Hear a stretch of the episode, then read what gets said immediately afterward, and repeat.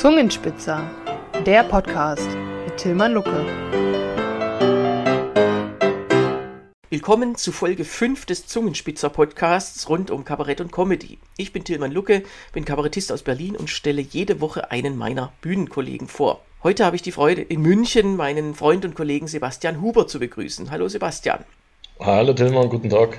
Guten Tag. Du bist ja mit von der Partie beim Zungenspitzer on Tour äh, bei dem Festival in Burladingen im Theater Lindenhof und zwar am 10. Juni, also an dem Samstag. Du wirst da zu sehen sein mit Joachim Zawischa, den ich letzte Woche zu Gast hatte. Da dürft ihr auch mal reinhören. Aber jetzt natürlich zu dir. Du bist Kabarettist seit einigen Jahren und ich musste dich das ja alles gar nicht fragen privat, weil ich das alles ja begleitet habe. Ich freue mich auch, dass du mich damals angesprochen hast. Ähm, das war ja deine Idee, da zusammenzuarbeiten bei der Inszenierung deines ersten Programms.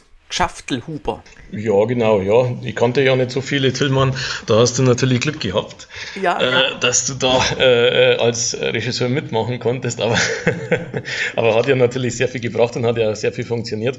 Auch wenn das natürlich leider genau die Corona-Zeit war, war das natürlich schon mit einigen Startschwierigkeiten äh, gesegnet. Und danach gab es ja noch mehrere Lockdowns und äh, leider haben wir ja noch ein Drittel des Programms über Russland geschrieben. Und als dann eigentlich Corona vorbei war, ähm, ist dann der Putin noch in die Ukraine einmarschiert. Das heißt, ähm, das Programm äh, ist jetzt nicht mehr ganz so, wie es am Anfang war, aber ist immer noch gut geblieben. Ja. Ja, also das äh, ist ja immer so, aber in dem Fall tatsächlich äh, ganz extrem. Andererseits hattest du ja auch ziemliches Glück mit dem Lockdown oder beziehungsweise mit dem Timing des Lockdowns. Genau, also in Bayern zumindest war es damals der erste Tag, an dem die Bühnen wieder öffnen durften, leider mit Abstandsregel. Andererseits war es auch der große Saal im Schlachthof, den, den du gleich mit deinem ersten Programm, einer, mit der ersten Premiere hattest. Das kann auch, glaube ich, niemand von sich behaupten. Ja, also spannende Zeit. Ein anderer Schwerpunkt des Programms war ja Wirtschaft. Ja, ich bin ja in, in, in beruflich auch in dem Finanzbereich also ich bin kein Banker beruflich, aber in der Branche, aber der Einfachheit ist die Bühnenfigur ist eigentlich ein Banker. Ein anderer großer Anteil ist ja das Thema äh, Bauernhof bzw. Landleben. Äh, ich nehme an, auch das hat ja biografische Gründe, oder? Ja, natürlich, das ist klar. Äh, ich bin ja da auf dem Bauernhof ähm, quasi aufgewachsen. Ja, natürlich ist das da so eine gewisse Verbindung, weil es ist, geht ja in dem Programm auch oft darum, äh, wie ist die Sicht von auch jemandem, der, sage ich mal, in patriarchalen Strukturen da groß geworden ist, äh, ja, auf, auf die Welt. Oder das ist natürlich eine andere Sicht, als wie wenn ich jetzt beispielsweise ähm, ja, in der Stadt aufgewachsen bin und ein, ein, ein Lehrerkind bin. Ja, das ist, äh, wird man auch dann beim Programm natürlich merken.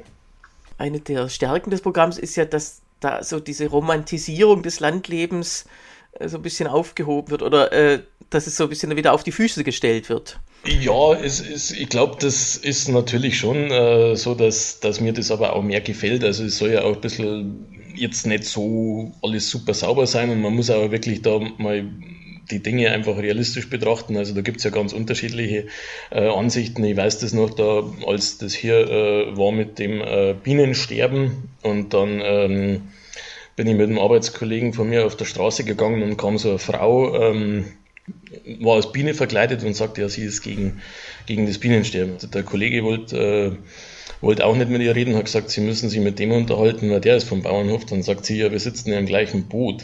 dann sage ich, hm, da bin ich mir nicht so sicher, weil wir sind eigentlich eher so die Glyphosat-Bauern. Und die Frau, die ist ja sehr böse geworden dann. Und ähm, aber ähm, ja, man darf jetzt nicht meinen, dass äh, diese, diese einfache Sicht, ja, dass, von, dass jetzt da am Bauernhof, die tun was und erhalten das Land. Ja, und das ist ja wahrscheinlich auch Teil dieser Romantisierung. Also wenn man jetzt Bauer werden wollte, Biobau oder was auch immer, ähm, äh, also wenn man jetzt mal berechnen würde, was aus einer Arbeitsstunde für einen Gewinn rauskäme. Jedenfalls, äh, wenn man so ein bisschen äh, einen Einblick haben möchte in diese tatsächlich, weil, weil, es ist ja wirklich sehr glaubwürdig, dadurch, dass du das selber äh, erlebt hast in der Kindheit. Also als Kinder haben wir pro Arbeitsstunde immer sehr schlecht verdient, kann ich dir sagen, Tilman. Sehr schlecht. Ja, und, aber äh, wie gesagt, äh, im Programm äh, hat man doch durchaus sehr viel zu lachen, weil es so eine gute Mischung ist aus aus äh, hoher Gagdichte mit aber Informationswert. Also man lernt da wirklich viel.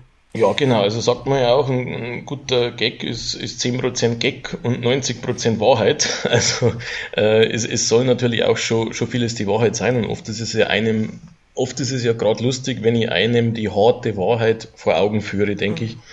Und äh, nicht immer nur diese schöne romantische äh, Geschichte erzähle. Und gerade in Bayern gibt, ist es ja traditionell, dass da auch schon ähm, es teilweise da im Kabarett oder Comedy, sage ich mal, etwas mehr derb ist. Ähm, von daher funktioniert das schon gut. Ich glaube eher, dass wenn man so sprechen würde im äh, wahren Leben, dass das für viele Leute schon viel anstrengender ist, wie wenn jetzt jemand auf der, auf der Bühne sowas sagt. Ja, so wie vorhin mit der Biene. Also, ich meine, das, das war ja ein gewisser, eine gewisse Selbstironie, die du da gebracht hast, die wurde aber nicht so verstanden, sondern da, die Frau hat ja gesagt, du wärst der reine Bösewicht. Ja, genau. Aber zurück zu dir, Sebastian. Du bist ja hier die Hauptperson und da fangen wir mal an mit unserer ersten Rubrik. Und zwar. Alles schon erlebt. Sebastian, was war denn, äh, was, an was kannst du dich erinnern, was dich auf der Bühne oder neben oder hinter der Bühne besonders äh, irritiert hat oder ja, geschockt? Ja, geschockt ist immer so eine Sache, aber das hing auch noch mit dir zusammen. Wir haben damals eine Programmnummer äh, vorbereitet. Das war einer meiner ersten beiden Auftritte. Und das war auf einer offenen Bühne und die, die Nummer hat begonnen mit zwei, drei Witzen über die Ehefrau von ähm, Macron. Ist natürlich heutzutage problematisch, weil es erstens eine Frau und zweitens ist sie alt. Und da darf man keine Witze machen. Und äh, leider war die also auf einer offenen Bühne treten ja normalerweise Musiker auf oder, oder Comedians jetzt, sage ich mal. Und vor mir war aber da anscheinend der Frauenkirchenchor, der halt quasi ähm, 70 Jahre alt war. Es waren aber natürlich 15 Frauen das, und deren ganzen Freundinnen im Publikum. Und ich habe natürlich trotzdem die vorbereiteten ähm, Gags gebracht das war gleich am Anfang, zwei Minuten. Das war ja damals tatsächlich in den Medien, dass die beiden eine Ehekrise haben. Und ich habe dann gesagt, ja, der Macron hat gesagt, er macht es genauso wie Angela Merkel bei allen Krisen, er sitzt das einfach aus. Also biologisch sozusagen sitzt er biologisch es einfach aus. war natürlich gemeint, ja. Das haben aber alle verstanden im Publikum, weil die haben dann auch mit mir zu reden begonnen. Und das ist, wenn, also wenn du, wenn das Publikum mit dir zu reden beginnt, dann hast du, glaube ich, den Respekt vom Publikum verloren, ja. anscheinend. Dann habe ich noch gesagt, ähm, aber wenn sie dann doch irgendwann stirbt, dann sucht er sich eine ältere. Und dann war dann hätte ich eigentlich direkt nach zehn Sekunden wieder gehen können. Das war halt tatsächlich einer der ersten Auftritte. Wer sich darüber, über so einen Gag mit dem, dann sucht er sich halt eine ältere, ja. Das ist natürlich ein Zitat des bekan sehr bekannten Witzes, den man über jeden machen kann, Berlusconi oder so dann suche ich mir eine jüngere oder so. Also dieses immer, dass die Freundin immer das gleiche Alter haben muss, man selber altert immer weiter. Davon gibt es x Beispiele. Und äh, das, diesen Witz, den kennt man im Grunde. Und dann wollen die was hören, was irgendwie schlimm ist. Und dann wollen die also hören, du verachtest diese äh, Frau von Macron, was gar nicht gesagt wird, sondern dieser Witz wurde zitiert und zwar umgedreht, was ja oft auch eine ganz äh, kunstvolle Weise ist. Nämlich dieses, dass die Männer sich jederzeit eine jüngere Freundin holen dürfen und äh, wer aber denkt, oh, da, da geht es jetzt um alte Frauen und da wird gelacht, das darf man nicht. Kann mir das richtig vorstellen, wie da, wie da die Stimmung im Publikum ist. Und es tut mir auch leid, dass ich dich da zu ermutigt habe, genau Du konntest ja nicht wissen, dass das dann jetzt äh, das Publikum an dem Tag ausgerechnet aus äh, 65 bis 70-jährigen Frauen äh, bestand. Das war natürlich äh, eher skurril, ist mir später zumindest seltener passiert, dass das Publikum mit mir geredet hat. die hatten halt, wollten halt wirklich was ein bisschen Seichteres an dem Abend, glaube ich. Thermomix-Witze, ja. Du hast leider keine Thermomix-Witze im Programm. Doch, habe ich einen Thermomix-Witz ich extra eingebaut, aber der, der, ist, der ist wirklich nur aus einem Grund drin, weil ich sehen will, wie die Leute darauf reagieren. Also Thermomix-Witze sind ja sehr häufig und fast immer äh, relativ niveaulos, aber äh, die Leute lachen sich immer kaputt drüber, also habe ich das einfach mal getestet und tatsächlich so, die funktionieren immer gut, auch wenn sie schlecht sind. Ja, ja, so also kann man ja seine eigenen Studien am Publikum äh, einstellen. Deine letzte Premiere. Hast du Dinge, mit denen du besonders gern Zeit verbringst? Und wenn ja, würden wir dann natürlich gern dran teilhaben. Es gibt ja jetzt Paramount Plus und ich habe mir jetzt da eine neue Mafia-Serie angeschaut, Tulsa King mit Stallone. Also für alle äh, sage ich mal, altgebliebenen, äh, mit nicht woken Themen ist eher geeignet. Also macht da äh, Witze drüber, der kommt nach 25 Jahren aus dem Gefängnis und äh, fragt sich dann, was wir eigentlich hier mittlerweile in unserer Gesellschaft für Probleme mit diesen Pronomen haben. Also äh, wenn sowas interessiert. Ist eigentlich zu empfehlen für Boris Palmer, der jetzt ja ein bisschen mehr Zeit hat. Der hätte jetzt ja Zeit, genau, aber der wollte sich jetzt eher so beruhigende Sachen zuwenden. Ähm, Vielleicht er, Kirchenchöre von äh, 70-jährigen Damen. Genau, deeskalierend. Also am besten wäre es vielleicht, wenn er generell halt weniger redet. Aber Eine Sache haben wir ja noch gemeinsam, äh, da können wir auch mal äh, ein bisschen drüber reden. Äh, das ging ja auch von dir aus, dieses, dieser jährliche, ja, ich nenne es mal Coaching-Urlaub, obwohl es kein Urlaub ist, aber es, wir fahren ja immer zusammen ganz weit weg, möglichst in den Süden im Winter, um hier mal rauszukommen. Jetzt ist ja zwar immer noch Winter, aber okay. Also es ist ja eine Schreibwerkstatt, könnte man größtenteils sagen, wo die Leute auch wirklich in aller Ruhe schreiben sollen, was auf Papier bringen sollen. Und ähm, da gab es vorher eine Schreibwerkstatt von, im Rahmen der Kabarettakademie. Und bei der hat sich nur einer angemeldet, das war ich, die war in Dienstlaken, schon in Dienstlaken. Mhm. Und ich war dann da auch da und habe mich aber natürlich schon gewundert, warum keiner von mir Geld verlangt dafür, dass ich zur Schreibwerkstatt komme. Und die haben mir dann vergessen, dem einzigen, äh, der sich angemeldet hat, äh, abzusagen.